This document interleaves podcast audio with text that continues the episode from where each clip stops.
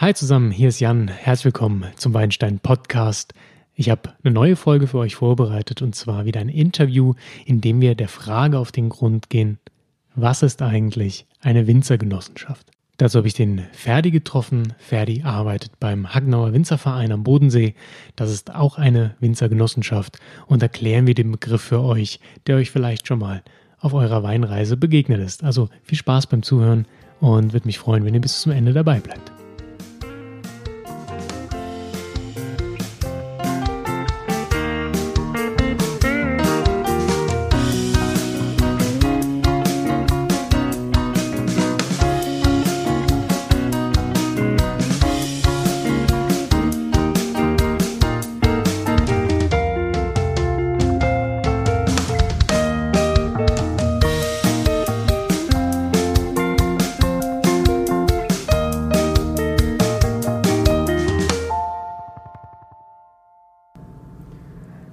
Hallo liebe Zuhörer. Ähm, ich bin hier am wunderschönen Bodensee, genauer gesagt in Hagnau am Bodensee und bin eingeladen vom Winzerverein Hagnau hier ähm, zu Gast zu sein, mir den Verein anzuschauen. Und gegenüber von mir sitzt der Ferdi Seiler vom Winzerverein Hagnau. Ähm, schön, dass du hier bist und dir die Zeit genommen hast, mit mir dieses kleine Interview zu führen. Ja, nehme ich mir sehr gern.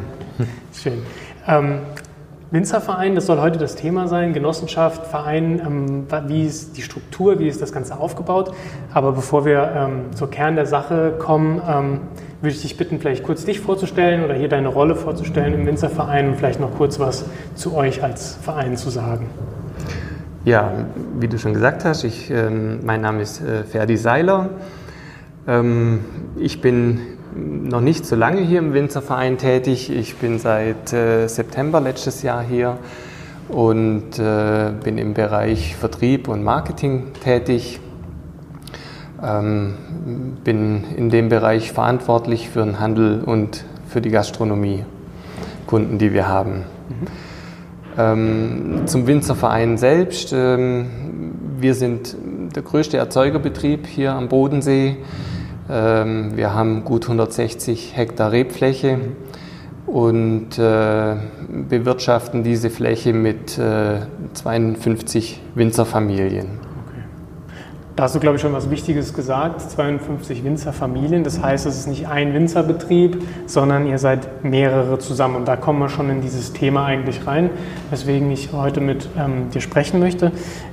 Was ist denn ein Winzerverein? Oder es gibt auch den Begriff Genossenschaft. Ist das das Gleiche? Ist das was anderes? Das ist im Prinzip dasselbe, ja. Also der Winzerverein ist auch äh, genossenschaftlich organisiert. Insofern äh, sind wir auch eine Genossenschaft, ja. Also okay.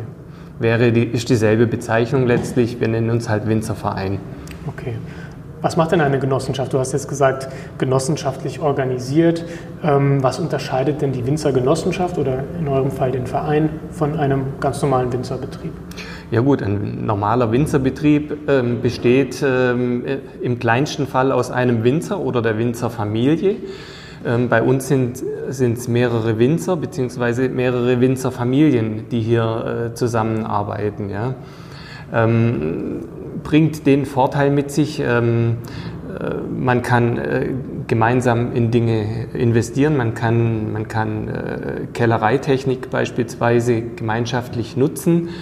Ähm, auf der anderen Seite sind es aber auch andere Entscheidungsprozesse. Ja? Wenn Investitionen getätigt werden, äh, dann wird das ähm, gemeinschaftlich entschieden, wobei äh, in einem äh, genossenschaftlichen Betrieb haben wir dafür dann eben die Vorstandschaft und den Aufsichtsrat, die ähm, entsprechende Entscheidungen treffen, gemeinsam mit dem Geschäftsführer des Winzervereins. Ah ja, okay. Also ähm Anschaffungen, hast du gerade gesagt, ähm, macht ihr dann gemeinschaftlich oder werden abgestimmt? Wie ist das denn jetzt aber beim Wein? Wenn es dann um das Endprodukt geht, ähm, wird da auch abgestimmt? Hat der Vorstand da Einblicke? Wird da vorher verkostet? Wird da besprochen, was gemacht wird? Oder macht das der Kellermeister alleine? Wie sind denn da die, ähm, die Strukturen? Also es fängt, äh, denke ich, im, im Anbau schon an. Mhm. Ähm, wir haben in der ganzen Vegetationszeit haben wir in, in, regelmäßigen Abständen, normalerweise also mindestens einmal im Monat, haben wir eine Begehung in den Reben, äh, wo sich immer Winzer treffen, nicht immer alle, aber es sind immer nach Absprache äh, Gruppen äh, Winzerfamilien, die zusammenkommen und dann Rebenbegehungen machen. Man schaut sich an, in welchem Vegetationsstadium sind wir im Moment, äh, was sind die wichtigen Arbeiten ähm, im Hinblick auf, auf die momentane klimatische Situation, auf die Wetterverhältnisse, worauf sollte geachtet werden in den kommenden Monaten. Es wird auch zurückgeblickt, okay, äh, es wurden vielleicht irgendwelche Arbeiten durchgeführt, wie haben die sich jetzt niedergeschlagen, haben wir da einen positiven Effekt draus? Und das wird dann alles diskutiert. Es ist dann auch ähm, immer ein, ein, Weinbauberater dabei, ähm, der noch ähm, ähm beratend unterstützt. Äh, und so äh, geht der ganze, geht der, wird der ganze Vegetationsverlauf ähm, organisiert. Äh, das geht dann hin bis kurz vor der Lese, bevor die Lese ähm, stattfindet, gibt es dann noch die, die offizielle Rebschau. Da treffen sich dann nochmal alle und dann wird auch über den Start äh, der Lese gesprochen. Ja. Okay. Also alles auch ein, ein gemeinschaftlicher Prozess. Mhm. Schön.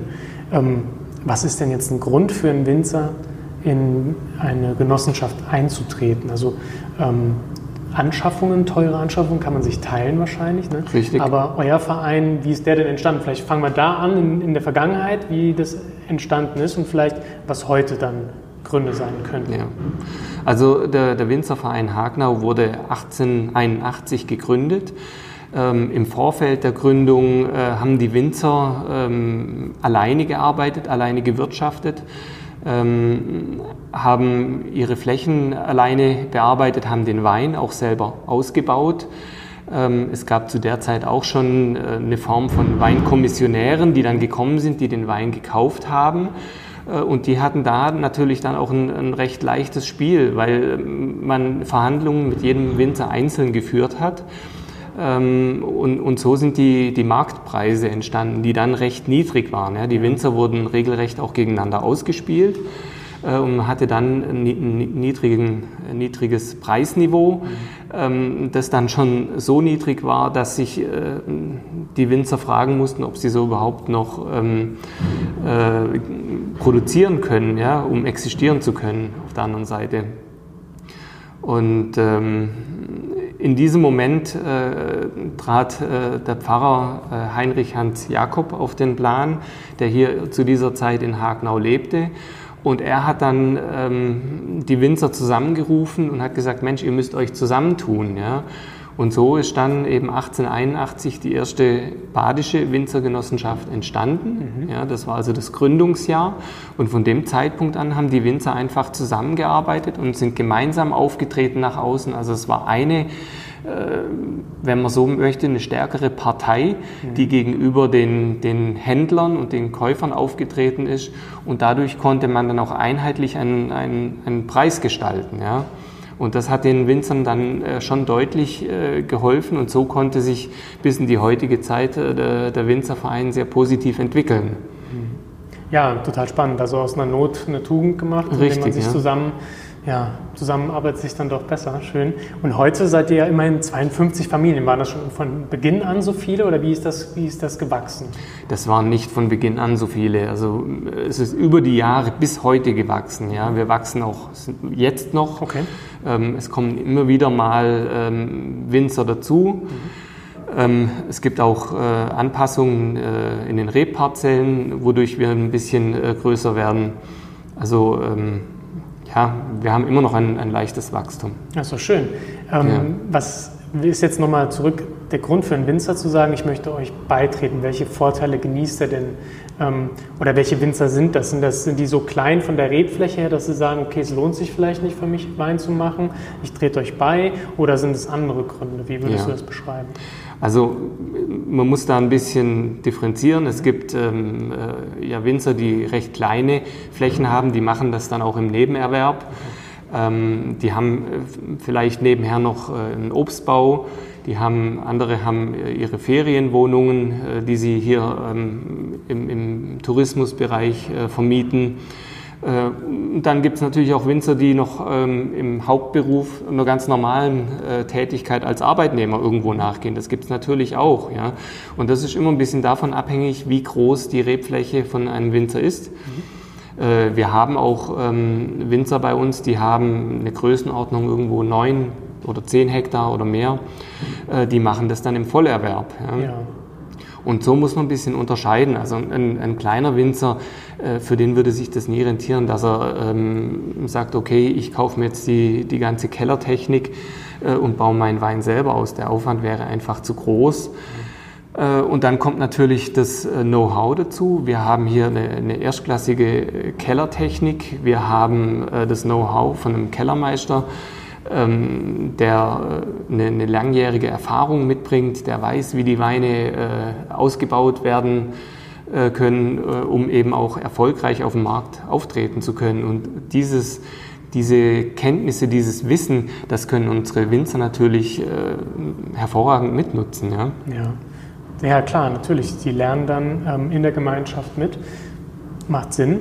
Jetzt frage ich mich aber bei 52 Familien, wie kann man da sicherstellen, dass die Qualität einheitlich ist? Oder muss die gar nicht einheitlich sein? Ähm, wie funktioniert das? Wird dann aus allen ähm, Trauben, die geerntet werden, Wein gemacht? Oder gibt es dann nochmal unterschiedliche Klassifikationen? Wie wird das gehandhabt? Also grundsätzlich wird aus allen Trauben Wein gemacht. Ja. Ähm, und das gibt, sind eben immer die Absprachen, die dann auch während äh, der ganzen Lese weiterlaufen. Es wird immer ähm, abgesprochen, okay, welche Rebsorten werden jetzt gelesen. Also es wird dann schon immer, äh, es kann jetzt nicht der eine Winzer mit dem Spätburgunder kommen, der andere kommt noch mit dem Müller-Thurgau. Das funktioniert nicht. Also da gibt es dann schon Absprachen, dass ähm, gleiches Lesegut und gleiche Qualitäten zur selben Zeit in den Keller kommen und äh, zur selben Zeit dann eben in den Verarbeitungsprozess einlaufen. Ja, das ist schon wichtig. Ähm, was wir dann noch differenzieren, ist eben beispielsweise der Premium-Bereich, wo wir sagen, okay, wir haben hier unsere Selektionsanlagen, wo wir wirklich mit äh, äh niedrigen äh, Erträgen fahren, die irgendwo bei 40, 45 Hektoliter pro Hektar liegen. Ähm, das wird dann auch wieder separat behandelt. Ja. Oder auf der anderen Seite beispielsweise äh, die, wir sind ja der einzige ähm, Demeter-Betrieb am Bodensee. Mhm. Ähm, also unser, unser Bio-Winzer, äh, das wird natürlich auch äh, getrennt verarbeitet wenn, und, und auch wieder in Absprache natürlich dann mit der, mit der Kellerei, mit dem Kellermeister bringt der auch sein Lesegut und das wird dann natürlich auch separat im Keller ausgebaut. Okay. Das klingt nach viel Absprache natürlich. Ne? Also ich meine, ja. wenn ihr so groß seid, dann muss man sich auch absprechen. Die Demeter-Weine, das finde ich ganz spannend. Ähm, da hatte ich auch eine Flasche zugeschickt bekommen. Das war wirklich ein toller Wein. Ähm, das ist der Winzer, der, glaube ich, hat auch neun Hektar, hast du eben erzählt. Ne? Neun ja, Hektar, ja. die Demeter zertifiziert, gelesen, abgebaut und, und vor allem auch ähm, angebaut werden. Das ist ja gar nicht so einfach. Ich hatte mal eine Podcast-Episode zum biodynamischen Anbau gemacht für alle Hörer. Könnt ihr reinhören, ein paar Folgen zurück. Ähm, spannende Sache, finde ich, weil du sagst auch, ihr seid die Einzigen hier und ihr macht vieles ein bisschen anders. Also so eine Winzergenossenschaft, wie ich sie kenne, jetzt aus der Pfalz oder ich möchte jetzt keine Namen nennen, auch gar nicht negativ gemeint, sondern ähm, das sind oft Betriebe, die einfach guten Wein machen wollen, aber gar nicht so vielleicht die Experimentierfreude haben, die vielleicht junge Winzer manchmal haben. Und ihr seid da anders aufgestellt. Kannst du vielleicht über, euren, ja, über eure Experimentierfreude ein bisschen was erzählen? Ja, ich habe es kennengelernt wie so eine, ja, ich nenne es jetzt mal eine kleine Ideenschmiede auf der einen Seite und auf der anderen Seite ähm, ja, das Experimentieren mit, ähm, mit neuen Rebsorten, einfach um zu erkennen, haben diese Rebsorten Potenzial für die Zukunft, sind es marktfähige Rebsorten. Ähm, wir müssen ja dann immer sehen, ähm, zunächst mal, wie verhalten sich die Rebsorten im Anbau, wie verhalten sie sich dann später im Ausbau, was können wir daraus für, für Weine bekommen? Und dann im letzten Schritt, äh, wie zeigen sich die Weine dann in der Vermarktung. Das ist ja dann noch ein ganz wichtiger und entscheidender Punkt. Ja. Werden die Weine von unseren äh, Kunden äh, angenommen? Mhm. Finden sie die Weine toll? Wir kriegen da eine direkte Rückmeldung, wenn sie den Wein hier bei uns äh, im Verkauf äh, probieren können. Ähm, und dieses Gesamtbild äh, muss man dann natürlich zusammennehmen und sehen, okay, was sind die einzelnen Schritte? Und nach mehreren Jahren kann man dann ähm, mal ein Urteil fällen und sagen, okay, diese Rebsorte macht Sinn für uns, das möchten wir weiterverfolgen, möchten wir ausbauen, äh, weil diese drei Puzzle, äh, Puzzlesteine sehr gut zusammenpassen. Oder es kann natürlich auch sein, dass man dann sagt, okay, Rebsorte war jetzt nicht so erfolgreich, bringt aus dem einen oder anderen Kriterium, bringt sie uns nicht weiter. Ja. Also werden wir das nicht äh, weiter ausbauen. Ja. Mhm. Ähm, wir haben sicherlich unser, unsere wichtigen Standardrebsorten, der Müller-Thurgau bei uns am Bodensee mit, mit äh, um die 40 Prozent äh, Anteil, äh, der Spätburgunder Rotwein im, im, im, ja, im Rotweinbereich ähm, äh, mit äh, irgendwo circa 35 Prozent. Das sind schon sehr wichtige Sorten und das werden sie auch bleiben, meiner Meinung nach. Aber äh, man muss sich äh, schon öffnen als Betrieb auch für, für neue Sorten und schauen, okay, was wird Neues entwickelt und ähm, da möchten wir dann schon auch dabei sein und diese Sachen selber probieren, um unsere eigenen Erfahrungen damit zu machen. Ja, cool, finde ich sehr wichtig. Ähm, gerade aus genannten klimatischen Problematiken, die sich da ergeben. Vielleicht kannst du zu den neuen ähm, Sorten, die du jetzt genannt hast, auch noch was sagen. Was für neue Sorten sind es denn? Wovon sprechen wir denn? Also wir haben im Weißweinbereich, haben wir ja zusammen probiert, haben wir eine interessante Sorte jetzt, die nennt sich Souvenir Gris, ähm, die wir hier im Anbau haben. Ähm, ich persönlich finde ein, ganz toller Wein, ein sehr leichter, frischer ja. Äh, Wein, der so ein bisschen eine, eine Stachelbeeraromatik mitbringt. Der hat so kräuterige Noten. Ähm, ein Wein, den man sehr schön solo trinken kann. Ja ähm, als Terrassenwein einsetzen kann, aber vielleicht auch zu einem, zu einem leichten äh, Sommergericht, ja, zu Salat und genau. ein bisschen Fisch Leichter dabei. Fisch, so ich, kann ich mir gut vorstellen. Ja. Ja. Ähm, da lässt sich sowas schon sehr schön einsetzen. Ja. Mhm. Ein anderer, anderer Wein, den wir probiert haben, war ein Cabernet Rosé, Rebsorte ist Cabernet Cortis. Mhm. Ähm, möchte schon ein bisschen äh, Cabernet Sauvignon spielen. Vom, von der Aromatik her äh, haben, wir, ähm, leicht, haben wir rote Johannisbeere ähm, geschmeckt, gerochen. Ähm, ein sehr schöner, süffiger Wein, ja, der dem Gaumen geschmeichelt hat. Auch ähm, jetzt im, im Sommer wunderbar äh, zum einfach so trinken. Ja. ja. Total. Nee, war ein wirklich guter Wein. Auch die, die leichte Restsüße, das hat ihn sehr süffig gemacht, wie du sagst. Ja. Macht Spaß zu trinken, sehr erfrischend, weil er noch eine schöne Rest, äh, auch eine schöne Säure hat. Fand ich gut.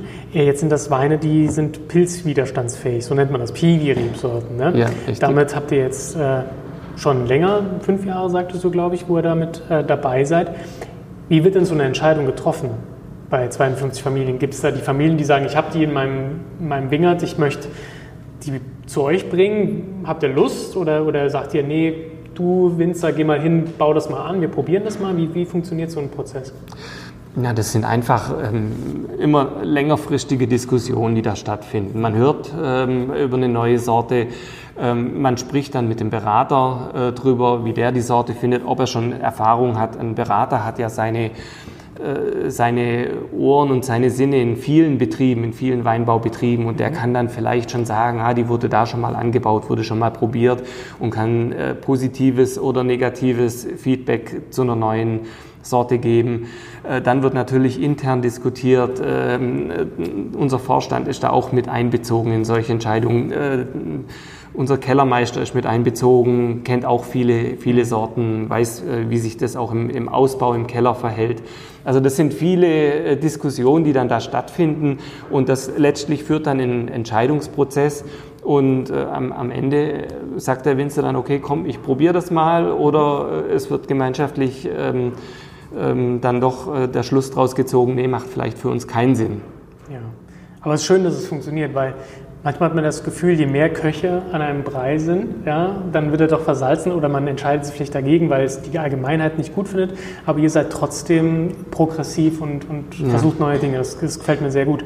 Jetzt habt ihr Piwi-Sorten ja auch nicht ohne Grund wahrscheinlich gewählt. Was ist denn die Problematik vielleicht hier am Bodensee, die für Piwi-Sorten spricht? Also warum braucht man denn pilzwiderstandsfähige Rebsorten? Gut, man, man schaut natürlich in, in jedem äh, Weinbau, äh, in jeder Weinbauregion ein bisschen äh, auf die, auf die äh, Begleitumstände, ja, also auf die ähm, Temperaturen, auf die Witterungsbedingungen im ganzen Jahresverlauf. Ähm, ich meine, wir sind hier am Bodensee, äh, das, wir sind das höchstgelegenste Anbaugebiet äh, in Deutschland. Wir sind zugleich das südlichste Anbaugebiet. Äh, wir sind ähm, gut 400 Meter über dem Meeresspiegel. Wir haben Weinbergslagen, die sind ähm, über 500 Meter Höhe. Ähm, und wir haben äh, einfach im, im Herbst die Situation, dass wir schon öfters mal Nebel haben. Der Bodensee ist ja ein großer Wärmespeicher. Äh, der speichert äh, das ganze Jahr über die Wärme und äh, wenn wir dann die Temperaturunterschiede im Herbst haben, dann ähm, gibt er die Wärme auch wieder ab und dadurch entsteht der Nebel. Nebel ist Feuchtigkeit, setzt sich dann auch mal gerne in die, in die Reben rein. Das trocknet immer wieder sehr schnell ab. Aber ähm, wie wir wissen, kann Feuchtigkeit eben auch zu, zu Pilzkrankheiten führen. Und das äh, ist natürlich dann auch ein interessanter Punkt, um sich ähm, pilzwiderstandsfähige äh, Rebsorten anzuschauen. Ja? Mhm. Was aber im Umkehrschluss nicht heißt, dass wir mit den Sorten, mit denen wir hier arbeiten, nicht sehr gut zurechtkommen. Also ähm, unsere Hauptsorten Müller-Thurgau, Spätburgunder, äh, Grauburgunder, Weißburgunder, das sind etablierte Sorten, die bei uns auch äh, sehr gut funktionieren und mit denen wir hervorragende Qualitäten erzeugen können. Das kann ich bestätigen. Ich durfte sie ja probieren. Ja. Also wirklich von der Qualität, da gibt es gar nichts zu meckern. Das sind wirklich tolle Weine. Auch der Müller-Thurgau hat mir sehr gut geschmeckt, weil er in der Intensität und von dem Körper her gibt es den so in Deutschland wahrscheinlich nicht wieder. Ja. Sagen, ne? Hast du vielleicht noch ein kurzes Abschlusswort, ähm, um vielleicht für euch Werbung zu machen? Wo findet man euch genau? Hier am Bodensee. Ich finde erstmal danke für die Erklärung. Wir haben jetzt ähm, einiges gekostet bei dir. Das war sehr freundlich. Wir haben den Keller gesehen, wir haben gesehen, wie ihr arbeitet. Ähm, das kriegen die Zuhörer alles dann bei Instagram und Facebook gezeigt. Ähm, ich werde auch den Wein, den du mir mitgegeben hast, auch nochmal, das ist noch ein Geheimnis, was das ist. Das ist ein ganz spezielles, auch wieder aus der Ideenschmiede stammt dieser Wein, ja. Ähm, ich sage mal, er perlt, mehr will ich nicht verraten. Das könnt ihr dann ähm, alles auf den sozialen Medien verfolgen. Also erstmal vielen Dank dafür. Ähm, und als Abschlusswort würde ich dich nochmal bitten, vielleicht kurz äh, zu sagen, wo findet man euch, wo kann man euch im Internet finden? Ähm, so ein kleines Werbeplädoyer für euren Winzerverein. Ja, man findet uns natürlich äh, oder wir freuen uns immer über einen persönlichen Besuch ähm, bei uns hier in, in Hagnau. Wir haben äh, einen Weinverkauf, der die ganze Woche geöffnet ist. Äh, es gibt auch Verkaufsmöglichkeiten sogar am Sonntag bei uns in Hagnau. Ähm, da freuen wir uns natürlich am meisten äh, drüber. Ähm, man kann bei uns alle Weine ähm, äh, verkosten im, im, Weinverkauf und kann dann äh, so eine, eine, sehr gute Entscheidung treffen. Darüber hinaus haben wir äh, viele Bezugsquellen, die haben wir auch auf unserer Internetseite genannt, auf hagnauer.de äh, findet ihr die.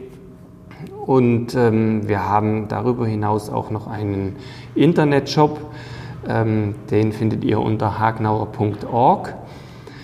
Ähm, und in diesem Internetshop haben wir natürlich das ganze Sortiment, aber äh, wir haben dort auch Probierpakete. Also wenn jemand sagt, Mensch, ich möchte jetzt einfach mal da einen kleinen Querschnitt haben, dann gibt es da äh, leckere, interessante Probierpakete, die man einfach mal probieren kann. Genial, super. Also ihr habt es ja. gehört, bestellt euch ein Probierpaket, schaut da mal rein, ähm, es lohnt sich. Würde uns natürlich freuen. Na klar.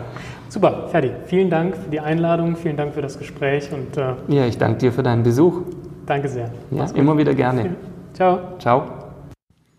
Ja, vielen Dank fürs Zuhören, ihr Lieben. Ich hoffe, ihr habt äh, mitbekommen, worum es geht bei der Winzergenossenschaft, ein bisschen was lernen können. Ähm, falls ihr noch Fragen habt, schickt mir doch einfach eine E-Mail an jan.weinsteinblog. Schaut auf Instagram vorbei, @weinsteinpod. Auch gerne bei Facebook, @weinsteinpod. Und ja, ich würde mich freuen, wenn ihr den Podcast bewertet bei iTunes und Co. Das hilft mir weiter, den Podcast ähm, ja, nach vorne zu bringen, ein paar mehr Zuhörer zu bekommen. Freue mich auch, wenn ihr den Podcast teilt. Es würde mich sehr freuen, ein paar mehr Zuhörer zu bekommen, ähm, damit wir ja diese gemeinsame Weinreise mit noch mehr Leuten begehen können. Ich wünsche euch eine gute Zeit, viel Spaß beim Weintrinken und bis in zwei Wochen.